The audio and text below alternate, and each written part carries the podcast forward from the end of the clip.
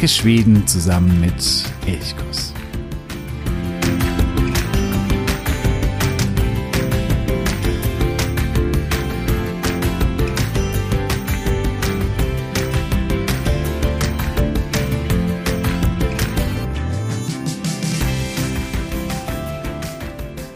Tjena och god morgon. Die Tage werden wieder kürzer.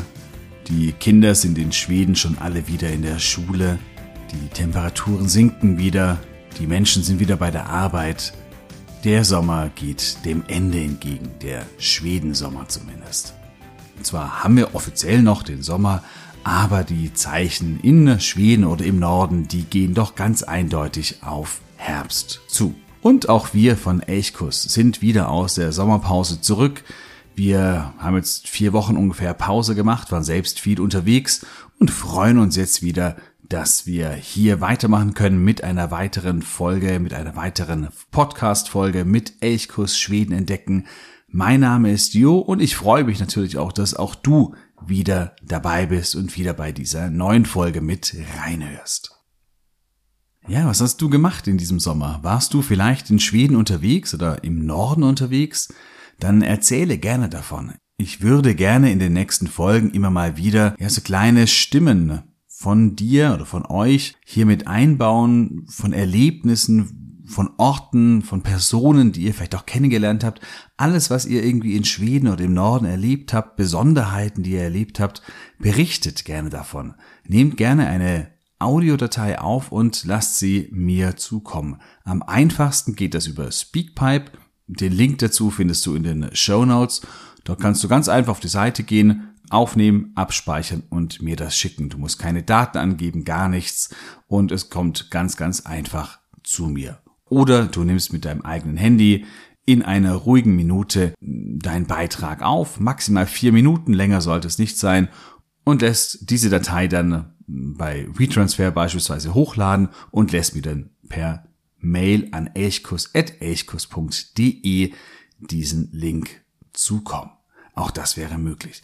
Ja, erzähle davon. Also nicht von der ganzen Urlaubsreise vielleicht, von allen Dingen, die du erlebt hast. Das könnte dann wahrscheinlich ein langer, langer Vortrag sein, sondern wähle irgendetwas aus, einen bestimmten Ort, ein bestimmtes Erlebnis, irgendetwas, eine bestimmte, ja, vielleicht auch ein bestimmtes, ein bestimmter Gefühlsmoment. Auch das könnte sein. Ähm, alles, was irgendwie deinen Schwedensommer ausgemacht hat. Und lass so auch andere teilhaben von dem, was du erlebt hast.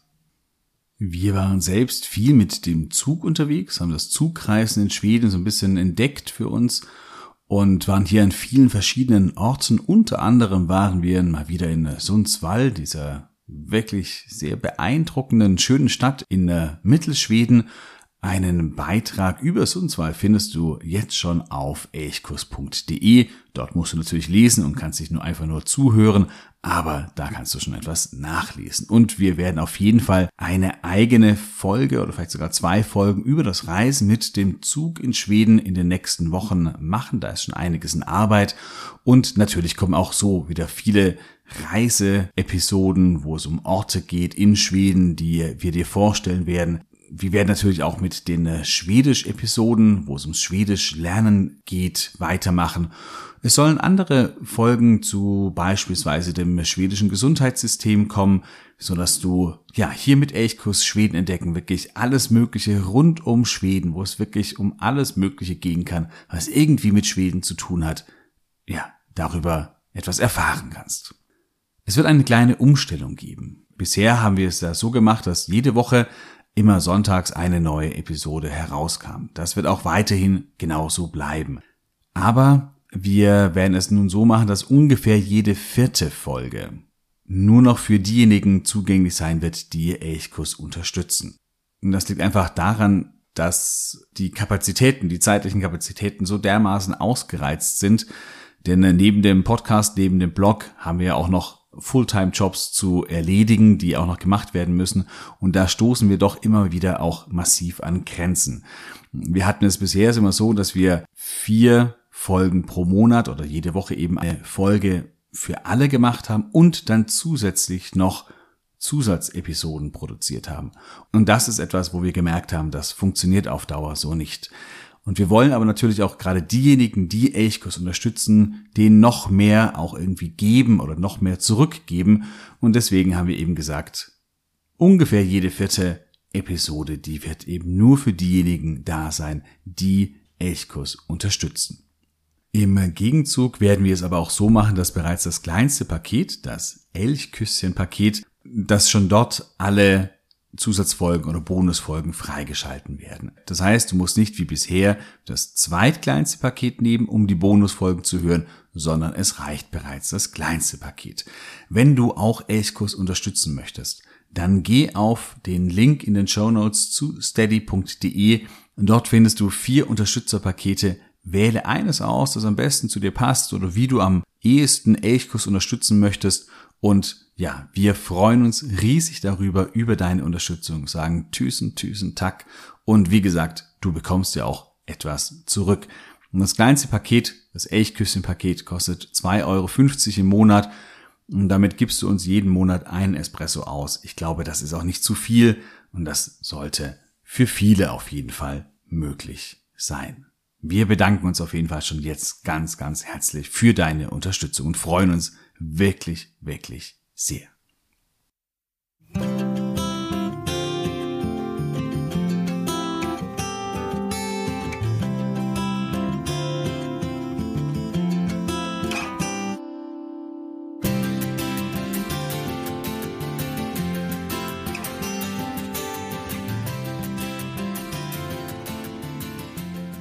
Wenn du jetzt in Schweden unterwegs warst, dann ist dir mit Sicherheit eines aufgefallen.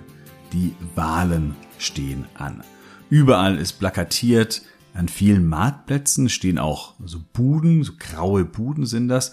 Die sind abends oder früh morgens noch geschlossen, sehen aus wie irgendwelche Marktbuden, sind aber keine Marktbuden, denn das sind die Buden der einzelnen Parteien. Die werden dann immer irgendwann morgens geöffnet und Vertreter der Parteien stehen in diesen Buden und versuchen dort eben mit den Bürgern oder mit den Wählerinnen und Wählern ins Gespräch zu kommen. Also ähnlich wie ein Wahlstand, den wir hier in Deutschland auch kennen, aber sie sind eben fest installiert und sie sind auch alle immer so direkt nebeneinander. Das hat dann tatsächlich so ein bisschen eine Atmosphäre von Markt, nur du kannst sie eben nichts kaufen, sondern dich nur überzeugen lassen, wen du denn am besten wählen sollst. Ja, und wie gesagt, die Wahlplakate, die waren auf jeden Fall nicht oder sind auf jeden Fall nicht zu übersehen. Und über diese Wahl, über die politische Wahl am 11. September 2022, darum soll es heute gehen. Es geht zum einen um die Parteien, welche Parteien es denn überhaupt in Schweden gibt. Es geht aber vor allen Dingen auch um die zentralen Themen, denn über die Themen, die gerade in einem Wahlkampf aktuell sind, kann man ja auch viel über ein Land erfahren, was gerade so für eine Stimmung im Land ist oder welche Themen aktuell sind, was die Menschen umtreibt. Und das ist, glaube ich, doch mal ganz wichtig.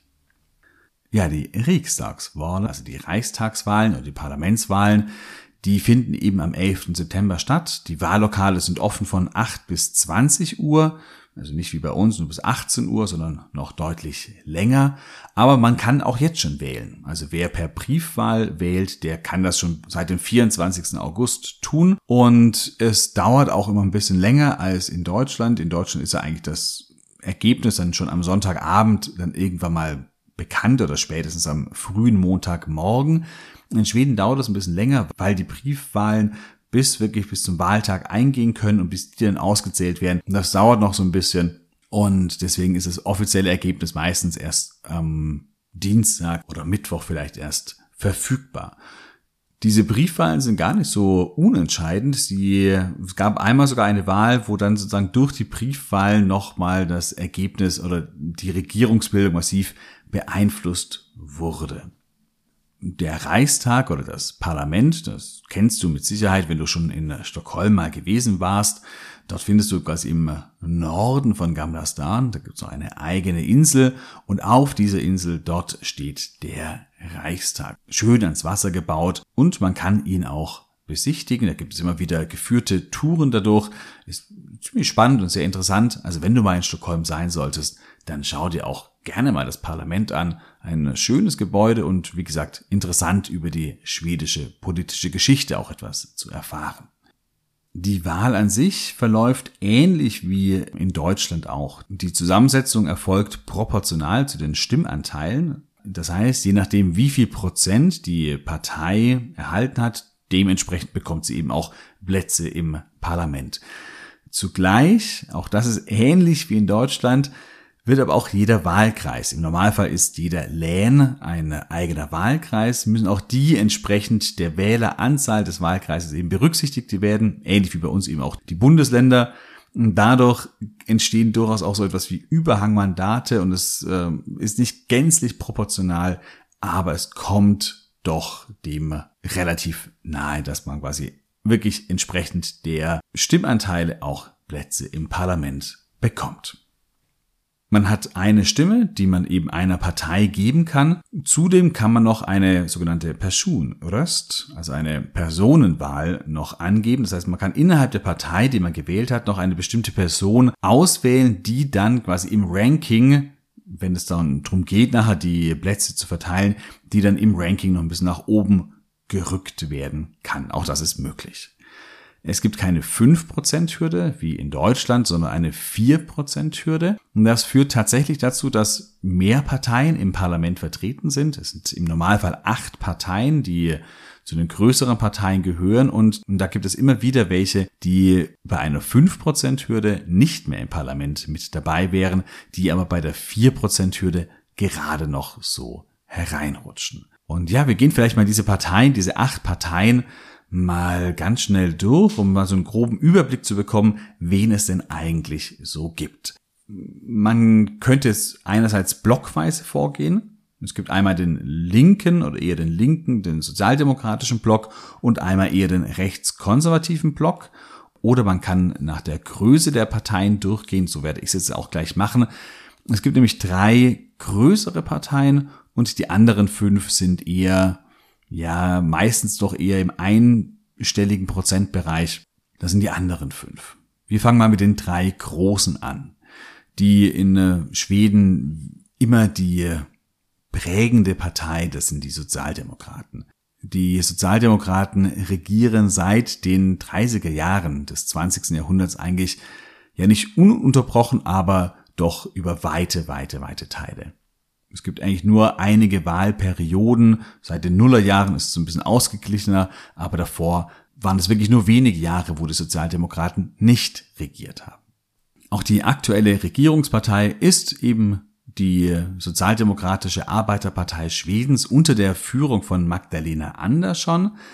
Magdalena Andersson hat auch die ja, die höchsten Popularitätswerte. Das heißt, wenn es einfach nur nach der Person ginge, würde auf jeden Fall Magdalena Andersson als neue Regierungschefin wiedergewählt werden. Und sie führt eine Minderheitsregierung an. Auch das ist in Schweden durchaus üblich, dass es nicht eine feste Koalition gibt, die dann mehr als 50 Prozent der der Parlamentsabgeordneten vertritt, sondern dass es eine Minderheitenregierung gibt, die sich dann die Unterstützung für einzelne Gesetzesvorhaben, die Unterstützung von unterschiedlichen Parteien holt.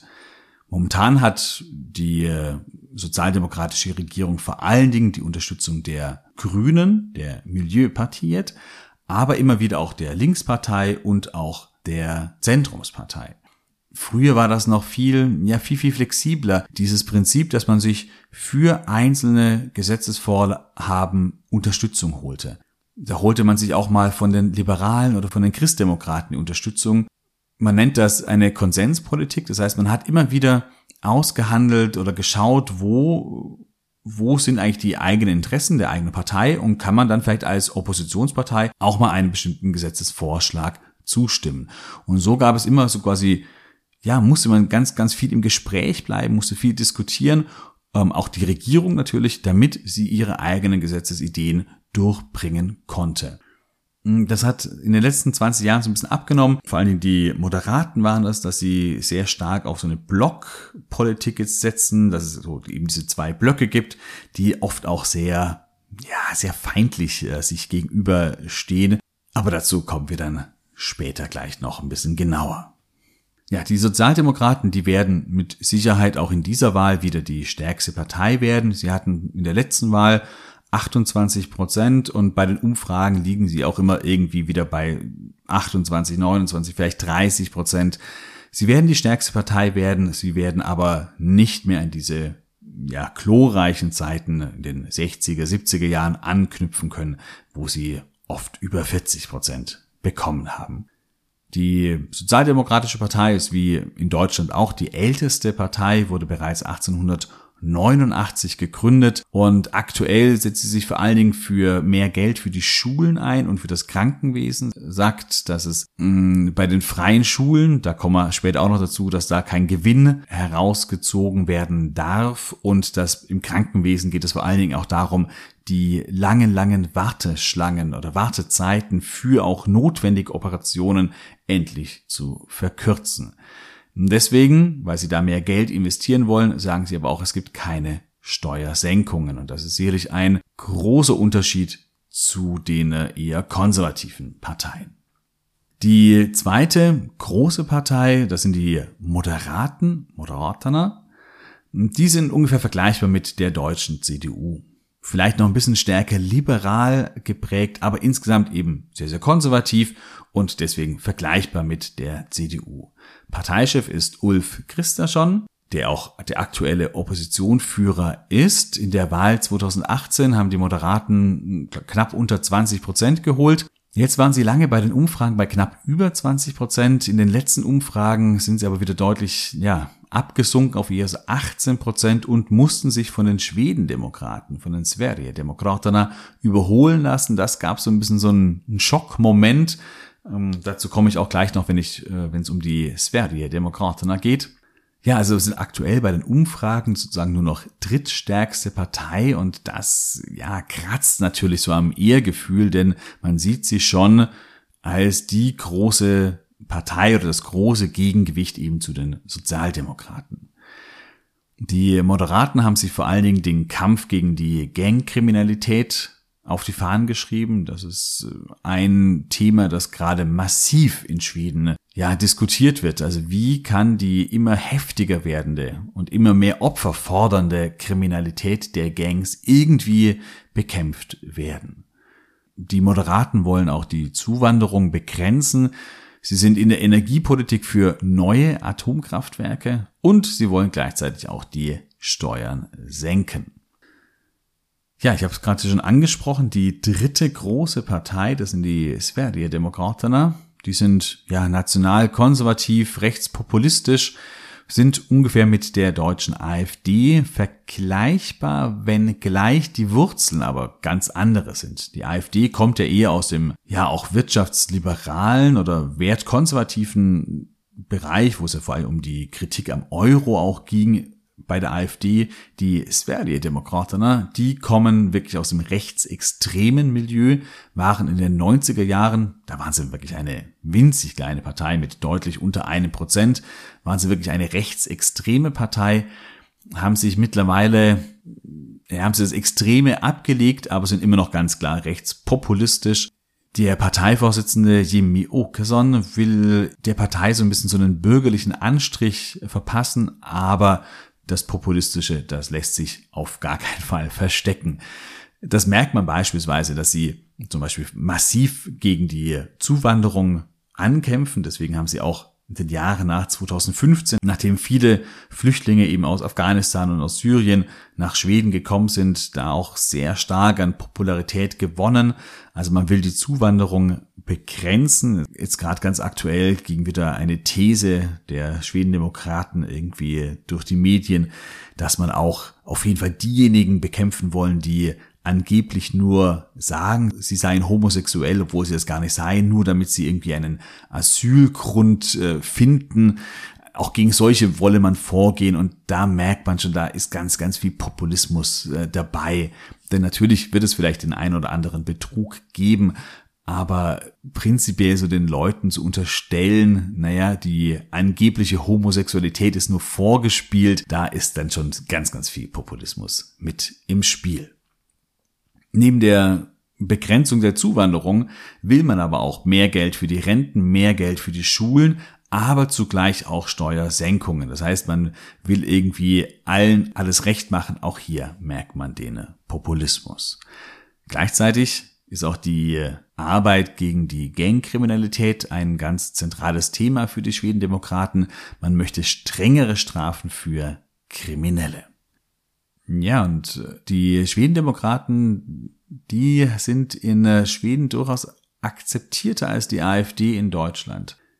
Die Moderaten würden zwar nicht unbedingt mit den Schwedendemokraten in eine Regierung, also in eine wirkliche Regierungskoalition gehen, aber dass man sich von den Schwedendemokraten tolerieren lässt, mit ihnen auch intensiv zusammenarbeitet, um einzelne Projekte durchzubringen, das ist für die Moderaten und auch für die Christdemokraten und auch für die Liberalen, für diese Parteien des eher rechtskonservativen Blocks überhaupt gar kein Problem. Bleiben wir vielleicht gar noch bei diesen anderen Parteien, die quasi eher in diesem äh, rechtskonservativ-bürgerlichen Block äh, noch dazugehören.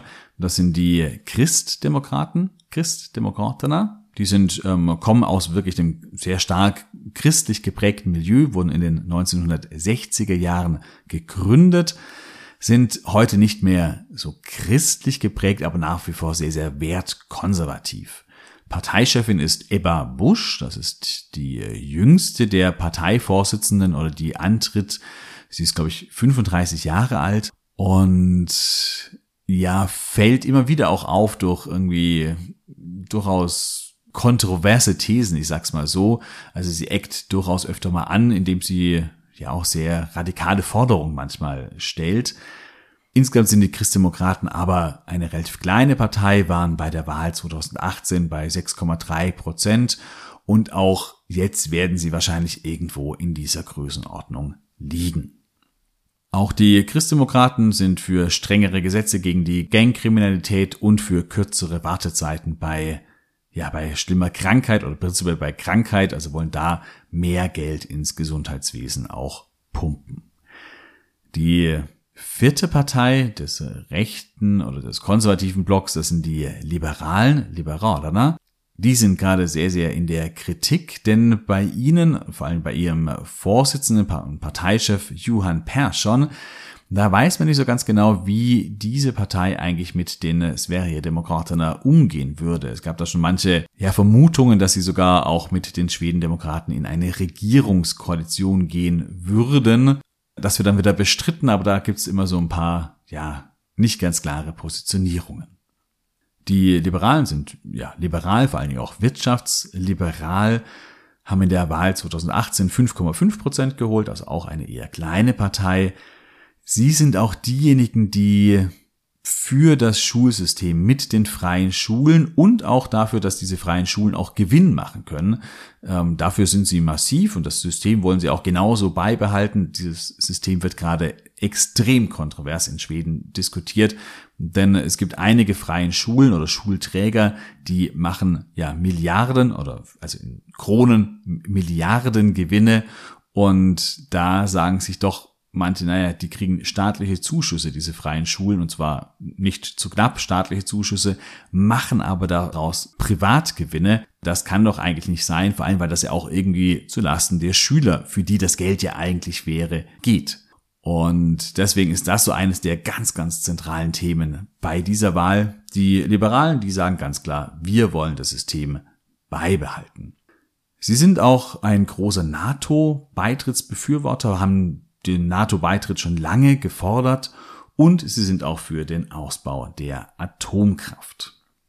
Johann Persson, das ist vielleicht noch ganz wichtig, ist nur ein, ja, als Übergang geplant, denn äh, die bisherige Vorsitzende Sabuni, die ist im April zurückgetreten, nachdem sie sich wirklich eine Reihe von, ja, Peinlichkeiten leistete. Kommen wir zu einer weiteren Partei, die eher so in der Mitte steht. Deswegen heißt sie auch Zentrum oder Center partiert. Das Zentrum ist sozial-liberal, aber eher agrarisch orientiert. Das Zentrum war durchaus auch schon in Koalitionen mit den Moderaten. Jetzt aktuell sind sie aber deutlich stärker in dem, äh, ja, in dem linken oder sozialdemokratischen Block äh, zuzuordnen, denn sie sehen sie als ganz klaren Gegenspieler auch der Schwedendemokraten und würden nie eine Regierung eingehen, zum Beispiel mit, mit den Moderaten, die sich dann von den Schwedendemokraten stützen oder tolerieren ließe. Das würden sie nie machen. Da ist die Parteichefin Annie Löw sehr, sehr klar und sehr, sehr konsequent. Auch Annie Löw, eine sehr junge Parteichefin, ist, glaube ich, 39 Jahre. Das heißt, wir haben einige junge Parteichefinnen, also weibliche Führungskräfte, die alle noch unter 40 Jahre alt sind oder die, von denen viele noch unter 40 Jahre sind. Das ist sehr auffällig und sehr interessant. Ja, und diese Zentrumspartei, die kommt eben aus dem agrarischen Milieu, setzt sich auch bis heute für die Bauern oder für die Interessen der Bauern ein, aber auch für eher die kleinen Unternehmen, damit die bessere Bedingungen haben, quasi auch, dass man eher kleine Unternehmen gründen kann, dass die steuerlich nicht so belastet werden und so weiter und so fort. Zentrumspartei ist eine sehr alte Partei, bereits 1922 gegründet und holte bei der letzten Wahl 8,6 Prozent. Immer wieder kämpfen mit der 4-Prozent-Hürde. Und das ist eigentlich für, ja, für deutsche Ohren sehr ungewöhnlich. Hier sind die Grünen ja wirklich eine mittlerweile sehr, sehr fest etablierte Partei. In Schweden ist es ganz, ganz anders. Die Miljöpartiet de Gröna, also was das Äquivalent ist zu den Grünen in Deutschland, sind eben eine sehr klar umweltorientierte Partei, haben zwei Parteichefs, einmal Merta Stenevi und einmal Per Bulund. Und sie holten bei der Wahl 2018 eben nur 4,4 Prozent. Das heißt, sie sind ganz knapp in den Reichstag eingezogen bei einer 5-Prozent-Hürde, während sie gar nicht im Parlament vertreten. Und das verwundert eigentlich doch, weil die Umweltproblematik oder die, der Klimawandel ja doch äh, so deutlich wird, dass das nicht dazu führt, dass die Umweltpartei in Schweden deutlich stärker ist, also deutlich stärker gewählt wird. Und das ist sehr, sehr auffällig. Die Grünen sind für den Ausbau von erneuerbaren Energien und Energiequellen und gegen die Verlängerung oder gegen den Ausbau von Atomkraft.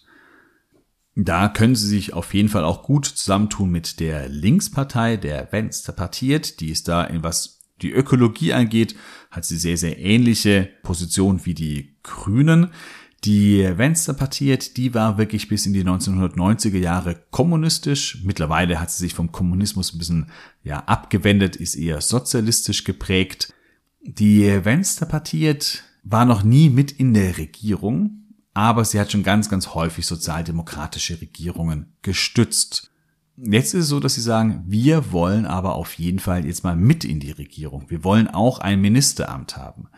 Und da ist schon einer der großen Knackpunkte, mit denen wahrscheinlich Magdalena Andersson von den Sozialdemokraten auch dann zu kämpfen haben werden nach der Wahl, wenn es denn für, das, für den linken Block reicht, für eine Mehrheit, dass dann die Linkspartei wahrscheinlich sagen wird, wir wollen jetzt auch wirklich mitregieren, wir wollen nicht nur eine Regierung tolerieren, weil dann nämlich die Zentrumspartei unter Annie Löw sagt, nein, da machen wir nicht mit, wir gehen in keine Regierung gemeinsam mit der Linkspartei. Das heißt, da wird es sicherlich spannend, wie das Magdalena Andersson als dann vielleicht kommende neue Regierungschefin lösen wird. Auch die Linkspartei hat eine ganz junge Parteichefin, Nushi Datkostar, ist 37 Jahre alt und die Linkspartei ist in Schweden traditionell gar nicht so schwach, war bei der Wahl 2018 bei 8 Prozent und auch irgendwo in diesem Bereich wird sie wahrscheinlich auch oder den Umfragen zufolge auch in dieser Wahl wieder liegen. Die Linkspartei will höhere Steuern, vor allen Dingen für die Reichen. Sie will dieses Mehrgeld dann für Schulen und für Krankenhäuser ausgeben. Und sie wollen, was ich vorhin schon gesagt habe, eben eine ganz klare, strengere Klimapolitik. Da sind sie gemeinsam mit den Grünen. Es gibt noch natürlich auch, ja, wie in Deutschland auch viele weitere Kleinstparteien in Schweden auch. 2018 erreichte aber keine von diesen anderen Parteien mehr als ein Prozent. Deswegen gehe ich auf die auch gar nicht weiter ein, weil sie wahrscheinlich keine Bedeutung oder keine wirklich wichtige Rolle im Wahlkampf oder in der Wahl spielen werden. Aktuell, den Umfragen zufolge, ist es zwischen den beiden Blöcken, einmal diesem bürgerlich rechtskonservativen, einmal dem sozialdemokratisch linken Block, sehr, sehr ausgeglichen in den letzten Wochen war eigentlich dann der linke Block immer so ein bisschen im Vorteil. Bei aktuellen Umfragen schwingt es teilweise wieder ein bisschen um. Aber das heißt, man kann es eigentlich nicht vorhersagen, welcher dieser beiden Blöcke am Schluss die Mehrheit gewinnen wird. Und das scheint auch in Schweden zu elektrifizieren, denn die Wahlbeteiligung, zumindest bei den Briefwahlen, die liegt deutlich höher als bei früheren Wahlen. Und es wird auch damit gerechnet, dass die Wahlbeteiligung am Wahltag dann sehr, sehr hoch sein wird. Das heißt, man merkt schon, es geht hier gerade um so eine Richtungswahl und eine Richtungsentscheidung und das lockt natürlich die Leute auch an die Wahlurnen. Beide Blöcke haben aber ein Problem. Das eine habe ich gerade eben gesagt, beim linken sozialdemokratischen Block wird es so sein, wenn die Linkspartei fordert, Teil der Regierungskoalition zu werden, dann äh, wird die Zentrumspartei da etwas dagegen haben. Bei dem rechtskonservativen Block ist es genau das gleiche, da ist der Umgang mit den Sverigedemokraterna eben das große Problem. Denn um eine wirkliche Mehrheitsregierung zu bilden, müssten die Sverigedemokraterna in die Regierung mit aufgenommen werden oder man sagt halt, man macht nur eine Minderheitsregierung und versucht dann irgendwie sich von den Sverigedemokraterna irgendwie tolerieren und stützen zu lassen, ist dann natürlich aber auch so ein bisschen in deren Hand. Das heißt, wie geht man damit um oder holt man die wirklich tatsächlich mit in die Regierung? Da wird es dann bei einigen, bei den Moderaten, ähm, bei den Liberalen aber auch für massive ja, Missstimmungen sorgen. Oder man müsste die Zentrumspartei zu sich herüberziehen, die lehnen aber die Sverigedemokraten rigoros ab. Das heißt, auch das wird wahrscheinlich nicht möglich sein. Das heißt, hier wird es sicherlich sehr, sehr spannend, wie denn am Schluss, egal wie die Wahl ausgeht, die Regierungskoalition dann auch wirklich aussieht. Und ja, und dann wird noch die zweite entscheidende Frage sein, wie werden die Sverigedemokraterna insgesamt abschneiden? Werden sie besser oder schlechter als die Moderaterna abschneiden? Das ist auch keine nur symbolische Sache, sondern wenn zum Beispiel der bürgerliche konservative Block eine Mehrheit bekommen würde und die Schwedendemokraten dabei aber die stärkste Partei sind, dann hätten sie natürlich irgendwie auch ja den Anspruch, eine Regierung zu bilden. Ginge das? Wäre das wirklich möglich? Ähm, ist eigentlich undenkbar mit Jimmy Åkesson als Regierungschef. Das äh, ist für viele, glaube ich, wirklich eine, ja, eine Katastrophenvorstellung.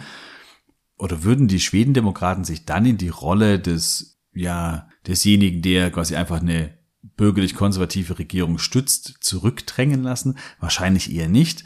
Das heißt, diese Frage ist wirklich sehr, sehr, sehr entscheidend. Oder auch wenn die Sverigedemokraten eine zweitstärkste Partei werden und es eine neue Regierung unter den Sozialdemokraten gibt, dann ist eben Oppositionsführer Jimmy Åkesson, also ein Rechtspopulist und nicht mehr, wie es eigentlich so die Tradition war, ein Moderater. Auch das ist natürlich schon, ja, das hat ganz viel auch mit dem Selbstverständnis der Moderaten zu tun. Sie müssen eigentlich stärker werden als die Sverigedemokraten. Also das, das wird wirklich eine spannende Frage und da merken durchaus auch die Schweden, das wird hier eine eine Richtungswahl. Das wird eine entscheidende Wahl. In welche Richtung wird das Land so in den nächsten Jahren gesteuert? Da gibt es wirklich zwei deutlich unterschiedliche Strömungen. Es gibt auch viele Themen, die die Parteien von beiden Blöcken besetzen. Alle sind natürlich dafür, dass die Gangkriminalität irgendwie abnimmt. Das ist ganz klar. Und auch alle wollen bessere Schulen oder alle wollen ein besseres Krankensystem haben. Und das ist auch klar. Aber die Ansätze, wie hier gearbeitet werden soll, die unterscheiden sich dann doch sehr deutlich. Und da möchte ich am Schluss noch ein bisschen drauf eingehen, auf die zentralen Themen, die in diesem Wahlkampf eine große Rolle spielen. Dass die Schwedendemokraten so stark sind, das liegt mit Sicherheit daran, dass eben die Gang-Problematik oder die Gang-Kriminalität in den letzten Monaten wirklich nochmal massiv zugenommen hat. Es gab sehr, sehr viele Schießereien, immer wieder Todesopfer, Erst vor kurzem in Eskilstuna ist eine, ja, eine Mutter mit ihrem kleinen Kind angeschossen worden. Und es gibt immer wieder eben auch solche Opfer, die nicht aus dem Gangmilieu kommt, sondern die eben einfach zufälligerweise am falschen Ort waren und dann irgendwie entweder angeschossen werden oder sogar auch erschossen werden. Und das, ja, jede einzelne Meldung wühlt die Schweden, glaube ich, wirklich auf. Und deswegen ist die große Frage, wie geht man damit um? Es gibt zum Beispiel von den Christdemokraten den Wahlspruch Redo att göra Sverige tryggare. Also, wir sind bereit, Schweden wieder sicherer zu machen. Und das ist natürlich so ein Wahlspruch, den kann jede andere Partei auch unterschreiben. Das heißt, es geht jetzt nicht darum, was sind jetzt eigentlich die Wahlsprüche, denn das sind ja oft auch ja nur Floskeln, sondern wie will man wirklich da arbeiten, damit die Gang-Problematik zurückgeht. Und da sind zum Beispiel die Ansätze durchaus unterschiedlich. Die Sverigedemokraten, die sagen, keine Zuwanderung mehr oder kaum Zuwanderung mehr und die Gesetze müssen strenger werden. Und da stimmen dann auch zum Beispiel die Christdemokraten ein. Die Sozialdemokraten oder auch die Zentrumspartei, die versuchen eher diese sogenannten utsatta Omroden, also die problematischen Stadtviertel in den großen Vierteln, äh, in den großen Städten wie Stockholm, Göteborg, Malmö und so weiter. Da gibt es einige Stadtviertel, ja, die so ein bisschen ausgegrenzt sind, wo eben eine höhere Arbeitslosigkeit herrscht, wo oft eine große Perspektivlosigkeit auch herrscht, wo der Ausländeranteil sehr, sehr hoch ist, wo das Bildungsniveau deutlich geringer ist, also wo sich viele, viele Probleme ballen und wo in den letzten Jahren immer diejenigen, die es leisten konnten, eben weggezogen sind und sozusagen ja, die Resterampe, sage ich jetzt mal ganz salopp, die ist sozusagen geblieben und hier ballen sich eben die Probleme und die Sozialdemokraten, die sagen eben, wir müssen hier ran, wir müssen diese Segregation stoppen, wir müssen hier gucken, dass wir das hinkriegen, dass es diese ausgegrenzten oder ausgesetzten Gebiete nicht mehr so gibt. Ein äh, großer Unterschied ist auch der Umgang mit der Energiepolitik. Auch die spielt natürlich in diesem Wahlkampf eine massive Rolle, denn auch in äh, Schweden gehen die Preise, vor allen Dingen auch für Strom, Strom war lange Zeit in Schweden sehr, sehr billig, in den letzten Monaten, Jahren extrem in die Höhe geschossen. Auch hier ist die große Frage, wie gehen wir eigentlich mit der Energiepolitik um? Und hier gibt es wirklich klar die Blöcke zu sehen, der bürgerliche konservative Block, der ist für die Atomkraft, für auch den Ausbau der Atomkraft. Hm, gerade die Linkspartei, die Umweltpartei, also die Grünen und die Zentrumspartei, die setzen massiv auf den Ausbau von erneuerbaren Energien und lehnen eben den Ausbau von Atomkraft ab. Auch hier gibt es also quasi durchaus sehr klare Unterscheidungen bei der Energiepolitik. Der Russlandkrieg hat noch eine andere Frage mit nach oben gespült. Die ist in den Medien ja hoch und runter diskutiert worden, auch in den deutschen Medien. Und das ist der NATO-Beitritt Schwedens. Der spielt im Wahlkampf aber gar nicht so eine große Rolle, denn er ist ja quasi aus schwedischer Sicht sozusagen nun schon beschlossen. Schweden will und soll der NATO beitreten. Hier sind mittlerweile auch die Sozialdemokraten dafür, die lange Zeit da eben eher ablehnend dem gegenüberstanden. Und dann sind noch große Themen die Schulen und die Krankenhäuser beziehungsweise das Gesundheitswesen. Und auch hier kann man sagen, ist es durchaus eine Richtungswahl. In welche Richtung soll es eigentlich gehen? Und da muss ich ein bisschen weiter ausholen. In Schweden war der Wohlfahrtsstaat in den vor allem in den 50er, 60er, auch noch 70er Jahren sehr, sehr, sehr stark ausgebaut, mit einer hohen Staatlichkeit, also hohen Staatsquote. Der Staat als Kümmerer, er hat sich um die Bürger gekümmert. Und seit den 1990er Jahren setzte er dann eine ganz starke ja, liberale Wende ein. Das heißt, es wurde immer mehr auch privatisiert und heutzutage haben wir in Schweden so ein komisches Miteinander. Einerseits haben wir durchaus noch so Relikte aus dem Wohlfahrtsstaat, wo quasi, wo man merkt, okay, hier ist der Staat als Kümmerer nach wie vor erkennbar. Gleichzeitig haben wir aber auch viele Elemente, wo eben ganz stark privatisiert worden ist. Das ist zum Beispiel bei den Schulen der Fall. Es gibt eben viele, viele private Schulen, freie Schulen, also die sogenannten Free Schoolur, und die bekommen vom Staat die gleichen Mittel wie auch die staatlichen Schulen. Und jetzt gibt es da unterschiedliche Träger bei den privaten Schulen. Manche sind Stiftungen, es gibt religiöse Schulen und es gibt eben auch, ja, gewinnorientierte Unternehmen. Und diese gewinnorientierten Unternehmen, die ziehen teilweise große, große Gewinne aus dem Schulbetrieb heraus. Hier ist es die große Diskussion entstanden. Darf das sein? Darf sich jemand an Bildung bereichern? Ein privates Unternehmen darf das sein, muss das Geld denn nicht lieber den Kindern zugutekommen. Und da sind vor allem die Liberalen, die sagen, nö, das muss so weiterlaufen wie bisher. Auch die Moderaten sind da nur so, ja, bedingt zu Reformen willig.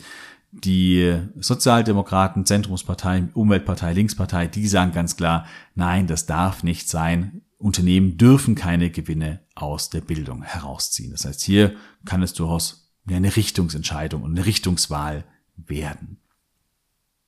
Ähnlich ist es auch im Gesundheitswesen. Auch hier fordern zum Beispiel die Sozialdemokraten wieder mehr Staatlichkeit, dass quasi der Staat wieder stärker das Gesundheitswesen kontrolliert und äh, strukturiert. Es gibt vor allen Dingen sehr, sehr lange Wartezeiten. Das ist so ein Grundproblem im schwedischen Gesundheitswesen und eben nicht nur lange Wartezeiten für den ja, nächsten Routine-Arztbesuch, sondern eben teilweise auch für entscheidende Operationen, also zum Beispiel auch für Krebspatienten, die dann eine entscheidende Operation vielleicht nicht bekommen oder zu spät bekommen. Das gibt es immer wieder. Ja, und da sagen eigentlich alle Parteien, sie wollen da etwas dagegen machen. Die Frage ist eben nur, wie mehr Geld durch mehr Personal oder soll wieder eher die Privatisierung im Gesundheitswesen wieder zurückgefahren werden? Also der Staat darf sich wieder mehr engagieren.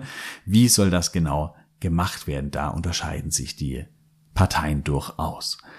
Das heißt, das sind so eigentlich gerade, glaube ich, die großen, großen Themen Energiepolitik, Kriminalität, vor allem bezogen auf die Gangkriminalität, das Schulwesen und das Gesundheitswesen. Und ja, über das Schulwesen habe ich auch schon mal eine Folge gemacht, auch über die Gangkriminalität habe ich äh, bereits eine Folge gemacht über das Gesundheitswesen. Da wird auf jeden Fall in diesem Herbst mal eine oder vielleicht sogar eine Doppelepisode kommen. Denn das Gesundheitswesen in Schweden, das ist sicherlich interessant. Es funktioniert in vielen Bereichen eben ganz anders als in Deutschland mit Stärken, aber auch mit Schwächen. Ja, man kann es gespannt sein, wie es am 11. September ausgeht, wie die Schweden sich entscheiden werden. Ich glaube, man kann nur eines sagen, die Sozialdemokraten werden wieder stärkste Partei werden, das kann man, glaube ich, vorhersagen. Aber wer dann am Schluss wirklich in der Regierung sitzt, das wird eine spannende Frage. Ja, damit sind wir durch mit diesem kleinen politischen Ausflug nach Schweden. Es wird nicht allzu sehr politisch weitergehen. Ich kümmere mich eher um Reisethemen, um Sprache, um äh, ja so schwedische Eigenschaften, vielleicht auch schwedische Geschichte. Die Politik soll immer mal wieder durchaus vorkommen, aber eigentlich kein Kernpunkt dieses Podcasts ausmachen. Ja, und ganz zum Schluss habe ich noch zwei Siegerinnen zu verkünden. Wir hatten ja quasi in der letzten Episode vor der Sommerpause habe ich ja das äh, Buch Schwedensauber, dieses vegane Backbuch vorgestellt und zusammen mit dem Gerstenberg Verlag, in dem das Buch erschienen ist, haben wir zwei Exemplare verlost und jetzt am 31. August war die Verlosung und ich kann Lynn und Janina beglückwünschen, dass sie ein Buch gewonnen haben. Die beiden wurden bereits benachrichtigt und die Bücher sind auch schon unterwegs. Ich wünsche da viel, viel Spaß beim Lesen und natürlich auch beim Nachbacken. Ja, dann freue ich mich, wenn du auch in der nächsten Woche wieder dabei bist bei Elchkus, dem Podcast für Schweden. Ich sage Hej då, vi hörs.